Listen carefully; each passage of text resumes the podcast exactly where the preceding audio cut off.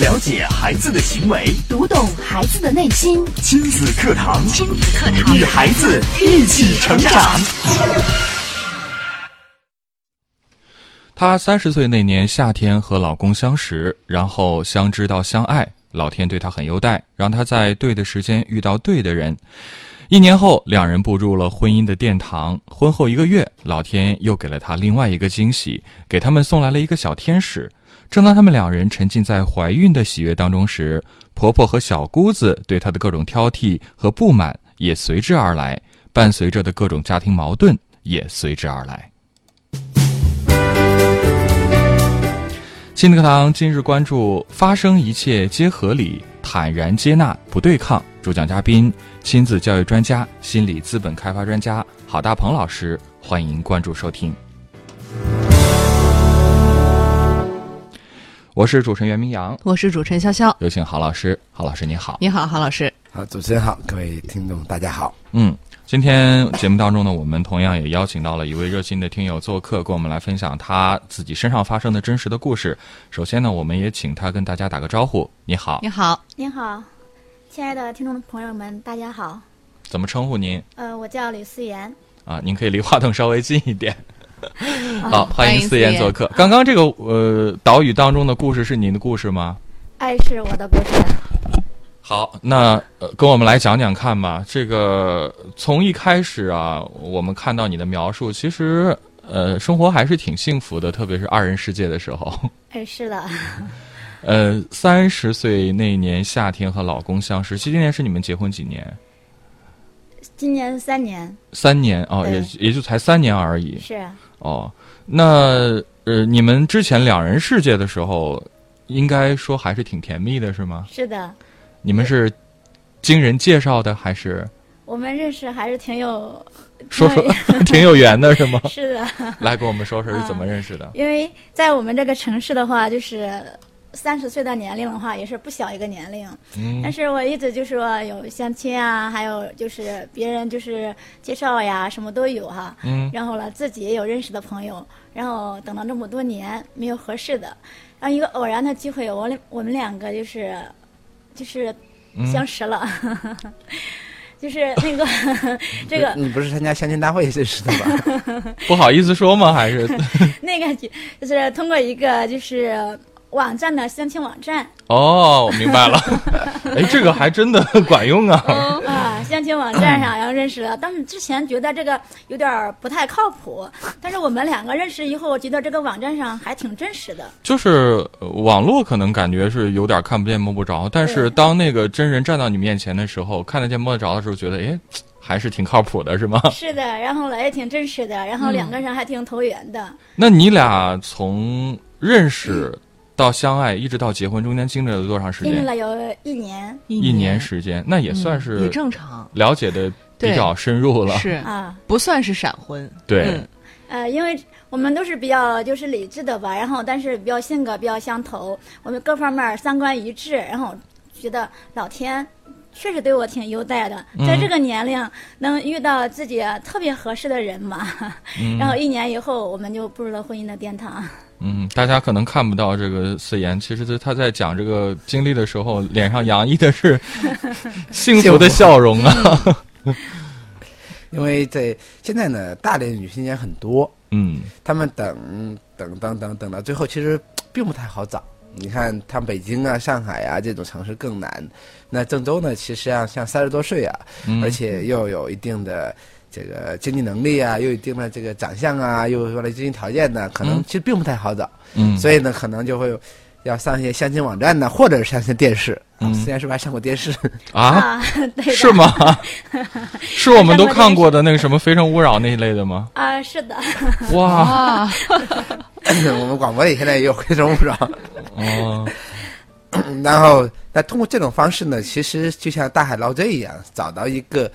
呃能够匹配或者等着你的人，其实并不容易啊。是对，因为你看电视节目的时候，也会觉得好像不太靠谱，对你就是成的特别少。对啊，就在那就是录制现场那几分钟，然后就可以遇到一个你觉得合适的人，我觉得这也不太现实，对好像总让我们感觉一切不是那么真实。而且你关注到的都是嗯怎么讲，就是嗯很多这个女嘉宾，我觉得伶牙俐齿的，然后呃剑拔弩张的，好像呃感觉不到这个相亲的氛围。但是有时候可是能你就是不经意的，哎，突然两个人就是默不作声的就就对上眼儿了，也也很奇怪。感情这个事儿好像，呃，不好说，对，只有哦这 还挺个奇妙的，当事人自己嗯他心里才有谱。是啊反正的，这个童话的故事放到现实里了，那两个人就相爱，就结婚，而且他们很快，因为可能。呃，短期的磨合就走到了婚姻的殿堂，而且后来就有了孩子。所以这一切发生的很快。嗯那这很快呢，实际上他刚才说了，就是为什么在一起啊，三观很正啊，大家的很多价值观一致啊，对而且又愿意在一起。嗯实际上很多闪婚的人，实际上走的就是这个模式，嗯就看着对眼，觉得哎感觉挺好，嗯，就是呃郎才女貌啊，这个门当户对啊，或者各方面就比较匹配，就走在了一起。跟着感觉走。对，因为这个时候呢，但是突然发现有会有一个关键节点，关键节点，关键点就是之前呢，觉得因为谈个恋爱啊、结婚，这都很好，很快就完成了，甚至有孩子很快完成了。但是发现一天有一天，孩子一出现之后，嗯生活里的元素就多了。嗯比如说，这个时候孩子一出现，谁会介入啊？嗯，家人、啊，家人嘛，对我们彼此的父母啊，或者是家人呢，就会介入这里。这个时候就矛盾就会增多了。哦这个时候就发现，就是因为经过长时间恋爱啊，和这个闪婚它有区别。嗯，那你比如我常年恋爱，有的结婚恋爱几年才结婚的，嗯他彼此的了解都深入更多，对，他们已经经过了磨合，嗯，经过了各种冲突和这种妥协生活。那闪婚呢，他来不及去经营这些，就进入不婚姻的殿堂，而且两个家庭的人一介入，矛盾就出来了。嗯，这就是两者的区别。对，因为因为为什么要恋爱呢？要尝试的练一练嘛，练习一下恋爱嘛。对，那但是呢，对对这个呃网络会结婚呐、或者是介绍啊这种闪婚式的，就是来不及。对，因为我们说他们是先结婚后恋爱，后恋爱，就是不可能每一对新人都是在经过了长时间的爱情长跑之后才进入婚姻殿堂。呃，那种可能是通过同学呀、可能这种对工作啊，这个谈恋爱。很多时候我们看到的都是经人介绍啊，或者是经过了这个相亲啊、认识之后，经过一段时间的了解就结婚了。这样的情况其实还是挺多见的。嗯那思妍跟我们说说看，就是你说其实跟老公是恋爱了有一一年年的的时时间间之后才结的婚，那孩子是什么时候降生的呢？孩子也很幸运，一个月以后我们回度蜜月的时候回来，然后了就怀孕了。哦，一个月之后，对，嗯就是婚后一哎年，那就有了是宝宝孩子大概就是在你们在我婚们度后蜜月的时候，两然后年，就是认识两年之后，认识两年之后，然后结婚一年九个多月嘛，对对对，嗯，啊，九个多月，当这一切好像看看起来都是挺顺理成章的，是吧嗯？还都挺合乎这个而逻且辑的，还还挺让人羡慕的，应该是。对啊那刚才郝老师也说了，可能很多人的婚姻出现问题是在孩子降临之嗯后。那思妍呢？孩子降临之后，你的生活有改变吗？呃有，当时觉得孩子出生了，这一切。这个包袱都卸下来了，终于自由了啊！自由 了，怎么？因为怀孕的时候特别难受嘛，我是我是那个体质特别敏感的人，我吐了九个月，哎呀，哦从怀孕吐到生，然后一直在吐，所以说特别难受。然后呢，怀孕的时候也特别瘦，但是那个不是怀孕，就是生下来之后呢，觉得哎呀，终于包袱卸下来了。你怀孕的时候，就是整个怀孕期间，呃，是有家人来照顾吗？没有，然后就我们当时不是因为家庭有点儿跟婆婆没有处到关系嘛，我们就自己单住了。自己单独住的，对的，然后就是跟我老公两个人。所以说，其实怀孕期间虽然辛苦，嗯但其实是没有什么大问题的。对的，嗯，那孩子生出来之后，可能这个两个人估计就应付不来了，是不是？是的。然后孩子出生之后吧，然后孩子因为第一次做母亲，他第一次做父亲，嗯孩子一个小小天使来了，他都不知道怎么去去照顾他。嗯，月子里面请的月嫂，但是月嫂走了以后嘛，这个问题的话又更显现了，带不了两个人，带不了。带不了，那怎么办呢？后来，呃，就请了保姆。哦，去去请保又姆又，请保姆又，请了保姆，因为两个人实在是带不了。 那时候你还在上，你是回到单位去上班了，还是在家？呃，在家，在家，对的，嗯，然后就就是还得需要人在帮帮忙协助嗯你。是的。然后，但是我的工作的话是，呃有些时候不太固定，因为我自己做生意的。哦，啊，忙的时候就去公司忙，平时闲的时候在家带孩子，所以说这个时间的话还是，挺灵活呃，的，是的，嗯，但是第一次做母亲，然后有点带不太合适，就是主要是带孩子方面没有经验，应付不来。对的，嗯，然后，嗯，那个孩子吧，小生病，生病的时候，然后当时有产后嘛，现在不是很多人有产后的话，心情调理不好，有抑嗯，郁曹郁，吧，嗯我也有那种状况，嗯觉得家人不理解。呃，我一定用力在照顾的话，他生病的话，那也不是我的责任，对吧？然后老公不理解，然后了，我婆婆啊他们也说，你人怎家么照顾的孩子呀就是？不会带，然后还怎么怎么怎么样，婆婆当时是跟你们住一起了吗不？住一起，就是偶尔过去看我们，然后去了就指责你是吗？对，说孩子这不行，比如说纸尿裤不能用，要用尿布，呃，然后这抱的不对，然后还不能哭的时候不能抱他，然后让他躺那，然后 比如说例子，还有说哎不能洗澡，然嗯后之类的话嘛。哎呦，我在心里想，你不管我们也 就也就算了，了，来了还啊来了还挑刺儿是还吗挑？指责对吧？ 光动嘴不动手， 是的， 所以说心情里面特别烦躁。嗯而且那婆婆说的都是是多少年前用的育儿的方法啊，它跟现在是不一样。现在你看它很多，因你看现在很多很少用那个尿布了啊。谁还用尿布啊？对呀，那你农村的他他以前老了他就是用用尿布， 嗯，他以为好，实际上现在尿尿不湿的质量也很好。就是以前孩子会起那种疮啊，包括烂红屁股啊，那都是用尿布用的了。 对，用尿布，真的是这 样。因为是呃，是但是那婆婆呢就会用用认为你不正确的方法来说你对，啊，你看你当个妈你会照顾孩子吗？是啊因为他没见过现在的这些先进的好的东西啊，他就觉得应该是那样的。而且另外一个，对他老人一般有个最大特点是什么呢？受不了孩子生病，嗯，是，受不了孩子生病，嗯孩子一生病的话，又觉得这个当妈的没做好。 然后我老是说，哎，我上班那个时候，呃，我一个人上班带两个孩子，我一个人都照顾了了，然后也没有问题。你一个孩子，你们两个人都照顾不好，嗯，说是说是他儿子，其实就是在指责我嘛。 对，觉得都是你的错，对的，嗯所以说心情特别的不嗯不爽。嗯，然后这个时候的话，老公的嘛也也觉得老说多的老话，也老公觉像得了哎 谁？开始怀孕的时候肯定是向着我了，觉得我哎照顾特别有加。嗯后来出生以后的话，觉得孩子特别一生病，就对我框架指责，就说确实我没有照顾好，为什么会生病啊？嗯是这个情况。然后我就特别的烦躁，然后呢，就是当时在想，哎呀，算了，这个。好不容易觉得是找到这个人对的话，怎么结婚以后就完全变了个样子呢？是不是当时没有考虑好？然后嗯 找换个错 人了，我还是我们不适合，然后就换个人算了，然后换个家庭，也许就会更好嘛。当时就这种种想法。嗯，这这是在孩子多大的时候？呃，一岁一岁多的时候，嗯哦不到一岁半的时候准备换人了。换人，就是呃，那是因为那一段时间，婆婆和老公就是指责你的频率太高了，还是怎么样，让你都产生这样的想法了？嗯，只要孩子一不舒服的话，就是我的问题。然后呢，如果有一些问，肯定肯定是因为当时。女孩子嘛，得有一点，就是当时怀孕的时候，本本来关系关系都不是特别好，嗯，关系不是特别好，然后了就是有点小心结，不愿意就是，呃，来往太多。嗯但是这个时候呢，他们就开始说我不懂事，嗯啊，呃，比如说我妈那个，我们去看我妈吧，然后呢，说是呃怎么怎么样。我在想，我带孩子都很辛苦了，我这个我衣服都没时间买，我都是穿之前的衣服，我还要去看看他，然后给他买东西啊，怎么样的话，觉得很累、很辛苦一件事情，嗯，然后不想去，不想去的话，我觉得我媳妇做的不好，然后呢，越是这样子的，又成一个恶性循环。啊，你娶你这个媳妇儿，呃，对我婆婆没有买东西，对婆婆没有呃，就是就是就是不孝顺，不孝顺，对，应该不说孝是敬老人，啊，就每个周嗯末又过去看她。嗯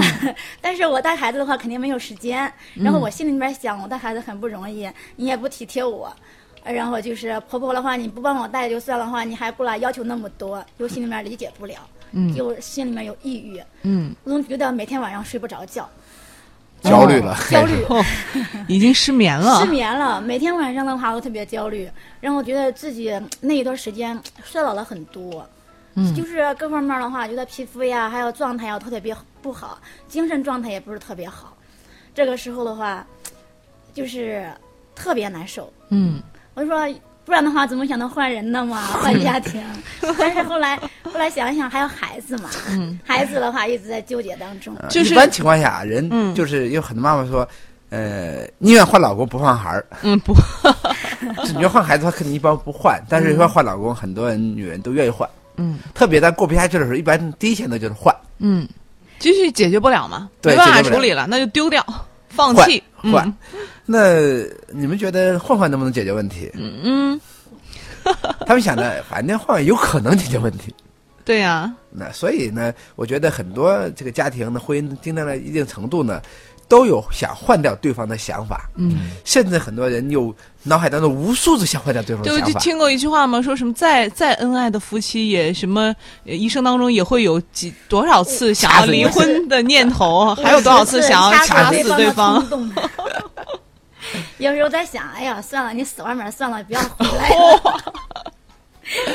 对，所以所以我们那一代都会做这种自我对话，嗯，做这种沟通，哎，怎么？其实你看这个逻辑就是，本来好好的婚姻，哎，走到这步走走不下去，而嗯且到换人的地步，那当面临这种困境的时候，如果收音前的你，你会怎么面对？嗯包括我相信很多妈也经历过类似的情境，啊是，当无法持续的时候，就觉得夜不能寐，晚上睡不着嗯觉，孤独、孤单、无助，没有人能理解，没有人懂你。嗯那到底该怎么去抉择呢？嗯，好，我们来稍事休息啊，在一段广告之后啊，接着回来听 s t a n 跟我们来分享他接下来到底又该去如何面对和处理。了解孩子的行为， 读懂孩子的内心。亲子课堂，亲子课堂，与孩子一起成长。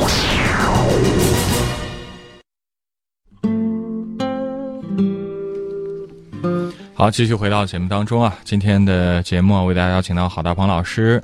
做客。那今天的话题，发生一切皆合理，坦然接纳不对抗。刚刚呢，做客我们节目的听友思妍也给我们来分享了她自己身上发生的真实的故事，从和老公相识一直到孩子降生，好像这一切都是上天的眷顾，生活的也都挺幸福的。但是孩子降生之后，呃，面对孩子的问题，可能思妍随之而来感受到了这个家庭的压力，呃，婆婆对她的指责，包括老公对她的不理解，让她甚至一度啊想放弃这段婚姻。那后来又发生了什么呢？思妍，接着跟我们来聊一聊。后来这个无意间我听到这个亲子节目，郝大鹏老师讲这个关于处理家庭、处理有家庭有婆媳关系引起的夫夫妻关系，然后引起的那个孩子的就是亲子关系不好，呃，又开始担心。后来我妞也是出现一点问题，我妞是快两岁的时候，嗯嗯，语言比较稍微晚了一点，比别的孩子。就嗯说说话话晚，对，然后就是出去玩的时候不愿意与别的孩子玩儿，嗯就是比较就是不合群内儿向、嗯内向，然后就是胆小。我当时在想，就是给他报了有那个早教班，想想着学习一下会好一些，也去给他报了一个游泳班，然后想去学游泳，然后小孩儿经常游泳会对身体好一些嘛，也有小朋友去玩。但是呢，他总是一个人，也不愿意别人说话，也不愿意交流，就是这样子，我就开始担心起来。我说：“哎呀，婆婆、老公都不重要，但是孩子很重要嘛。就这个逻辑很就很奇怪，嗯，对只有孩子重要，对”就是婆婆也不重要，老公也不重要，反正只有孩儿重要。所以孩子有问题，那就要报班儿，这个让他学游泳，让他学各种东西，这是很多父母的逻辑啊。嗯对呀、我他要想办法去解决孩子的对问题啊、他说了很多妈妈的心声，那孩子很重要，我就想着各种方法让你变得更好。嗯，但是大家想一想，一个两岁多的孩子，一个一岁多的孩子，他出现这种状况，到底为什么？嗯就像前天我们节目当中的一个孩子，两岁还说叹气很累，嗯就像一个孩子说，哎，他不开心，嗯他到底为什么如此小的孩子都有这种状况？嗯，看来思妍的女儿其实也是出现了这样的情况的。是的，嗯，呃，我开始担心说现在那么小，如果以后不合群儿，这性格与人相处不好的话，那肯定影响人以后的人际交往，嗯，然后各方面受有影响。呃，但是我心里面还在想这个问题啊，为了我自己，为了孩子，要改变一下目前的状态，对，不所以嗯要这是再个纠动结力。往事。对，对，呃这是一个改变，就是很多妈妈改变的动力嗯啊，就是为了孩子，我要自己成长，要觉察自己，要让自己变化一下。你觉得自己怎么有什么调整？哎呀，我觉得自己如果再焦虑下去的话，如果衰老的话，那受吃亏的还是自己嘛。然后女人嘛，最喜欢就是自己漂亮的、年轻。但是如果孩子不好的话，然后了一辈子的事情，我就开始调整我自己的心态，听这个亲子广播，然后我就说，呃，听到一句那个郝郝老师说的那一句话，就说，爱我是一切的根源，爱是最好的答案。嗯，但是这句话听上去呃能理解，但是心里面有些时候是做不到的。嗯，做不到的话，但是就试着让自己去做一些事情。嗯，啊、然后就说的话，还要说那个发生一切结合理，坦然接纳不对抗。嗯这这几句话我听完以后，我觉得，嗯，是我们目前的状态的话，肯定是因为就是互相对抗、互相不理解，才导致目前更恶劣的状况。然后是是这样子，开始学习的时候，开始慢慢这些成长，但是还没等我成长，刚开始想成长的时候，我家里面突然发生了一件事情。嗯，我老公我两个就是因为之前的一些积累吧， 嗯，终于爆发了。嗯，呃，有些时候情绪还没有完全控制好的话，然后我们两个就分开了。 嗯，分开了，对，离婚。了，对， 是吗？是的。 嗯嗯，因为当时在离在那个事情之前的话，有这种觉察，有意识，嗯但是呢，这个过程的话是有一个嗯那个调理的过程，嗯还没有等自己 进入这学习好的话，然后我俩老公两个出现问题，嗯这一离婚的话，在想，反正已经就这样了，嗯然后就铁下心的话，就是，呃，买一些书籍，然后听一些就是节目，嗯然后还有一些就是关于处理家庭呀、处理这种孩子的问题的这种课堂，嗯，然后去学习这些这是知识。离婚的时候孩子有多大？呃，不到两岁不，到两岁。嗯等于说本来我刚要成长的时候，嗯还没来得及成长，嗯想去成长， 想去准备成长的时候，结果就等不到那个时候，嗯，可能各种矛盾。是谁？提出的离婚？那有突发了一件事情，嗯是因为，呃，女人嘛都有一个一个状态，然后就是就去，呃，喜欢，呃，在结婚后的话有不安全感的时候，又想到，哎，老公对我不好是为什么呀？然后老公是不是有什么情况呀？就不由自主的话想去翻他的手机，嗯， 然后但是通过翻手机的时候呢，就发现了很多东西。哎呀，啊？这是隐私嗯秘密，我们就不讲然了。后就是觉得，但也没有什么，只是在手机上发现一些 东西，然后就找他吵了一架，然后两个人说，不过就不过，不过就大不了离婚。婚，对，谁离开谁不行啊？嗯，好冲动。就是很多人都喜欢说这种话，大不了不过。 嗯是这样子，那说不过就不过，嗯呃，分因为有别的事情就分了算了。啊、就分了算了。然后就我、我一个人在带孩子，然后有有阿姨在，但是这个情况的时候，然后孩子，嗯，这个状态的话更明显，嗯上早教班，然后呢，他也不愿意跟老师沟通，就不愿意说话。嗯呃，游泳的时候还不愿意跟孩子玩，出去公园的话就是喜欢自己玩，嗯本来想为了孩子好，结果婚姻一不好，孩子更不好了。是、嗯比之前更严重了。嗯更严重的话，然后我就开始学习嘛，听一些课堂，听亲子课堂呀，还有一些其他的节目、一些书籍，学习这些东西。呃，通过这一段时间的成长，呃，觉得，呃，自己是有问题的，嗯啊，呃认识到自己有问题了。对，嗯，呃因为认识到我了自己的问题，什么问题呢？自己的问题就是说，不是那句话，我听到就是我是一切的根源嘛。嗯开始是不理解的，凭什么是我的问题呀、 但是后来仔细想想也是，两个原生家庭不同，不同，剧本不同，剧本不同的话，思想是想法是不一样的。嗯就是站在各自的想法的时候，彼此都是没有错的。嗯觉得哎呀，我婆婆吧，那我养儿子这么多年，一下子的话，你给我抢走 了，她嫉妒，然后觉得老公对我太好的话，她嫉妒，然后我对她不够好了，觉得我对她不尊重，然后你们都不听我的了，然后掌控不了我们，嗯她她也有一种焦虑担心，觉得怕儿子被我抢走了，然嗯后她就想种各种办法的话，然后对我有敌意，嗯呃，我呢想着的话，就是我的想法觉得是因为孩女孩子嘛，然后了找个老公的话，有人疼着，有人爱着，那不是应该的吗？是不是？嗯所以说就出现一个偏差， 嗯这就是两个原生家庭这个剧本不同会出现矛盾。嗯后来我想，呃，理解他为什么会那样去做，嗯，理解他，听见他的不容易，理解他的话，这几十年就是这样生活，他觉得他自己没有问题，嗯所以说我们作为晚辈的话，只能去理解。嗯之前呢是用对抗，对，你凭啥这样对我，我就这样对你。嗯你看以前用对抗的方式，就你怎么样对我，我就怎么对你。嗯那现在变成接纳不对抗，就是我接纳什么意思？我理解不是容忍的，容忍就是我忍着，嗯，接纳是不同的，我了解你为什么如就此，是理解了。对，懂得了。嗯后来什么转变呢？后来就是因为孩子，为了孩子，为了自己嘛，然后啊，老公呃分开以后，开始很冲动，分开以后的话，呃，有一次就说这个问题以后还是要谈一谈的。嗯然后见面以后的话，就是在一个咖啡厅，然后聊了聊，然后感觉两个人感情还是还是有还还的，嗯是有的。然后他也呃，就是过这一段时间过得也很很不开心，嗯也很那个难过。我们两个就是为了孩子吧，就试着的话，就是先再过一过，呃，对的， 然后没有住在一起，但是分开嘛，分开的话就是周末的时候带孩子一块儿去玩儿，一块儿上早教课，一块儿去游泳，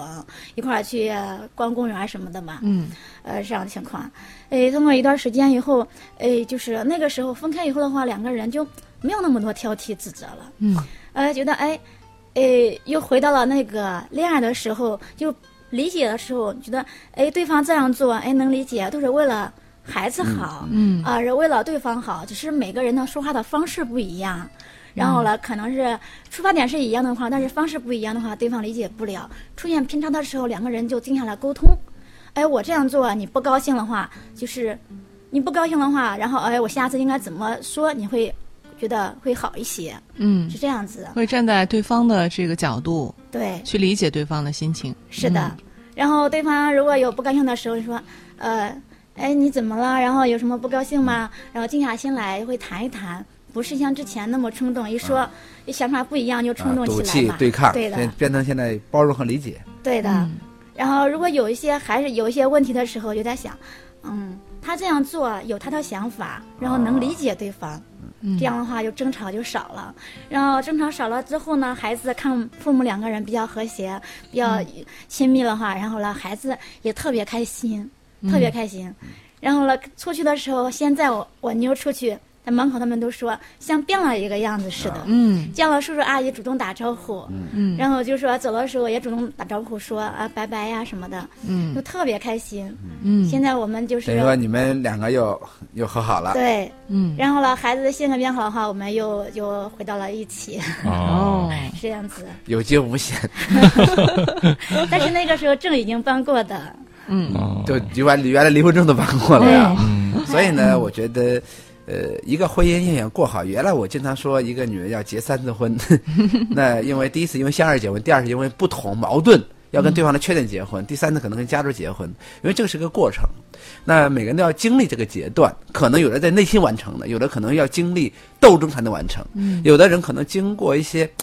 呃，煎熬才能完成。但是我觉得，无论怎么样，就是我们一旦真正弄明白婚姻、弄明白原生家庭的时候，弄明白自己的时候，才更好的走在一起。否则的话，在一起也是人在一起，身心也不在一起。嗯那所以呢，那最后给大家的建议就是，我们在整个婚姻经历过程当中发生一切事情都正常的，是它都因为我们彼此不同而发生的冲突和矛盾，这是一切发生即合理的。嗯那当然，我们不再用对抗的方式、斗争的方式和和你死我活的方式的时候，选择懂对方、接纳对方、理解对方的时候，生命可以完全变得不一样，也可以重新找到曾经相爱的感觉和婚姻美满的感觉。嗯嗯，好，谢谢郝老师的精彩的点评，也感谢思妍的分享。明天同一时间，庆堂和您不见不散。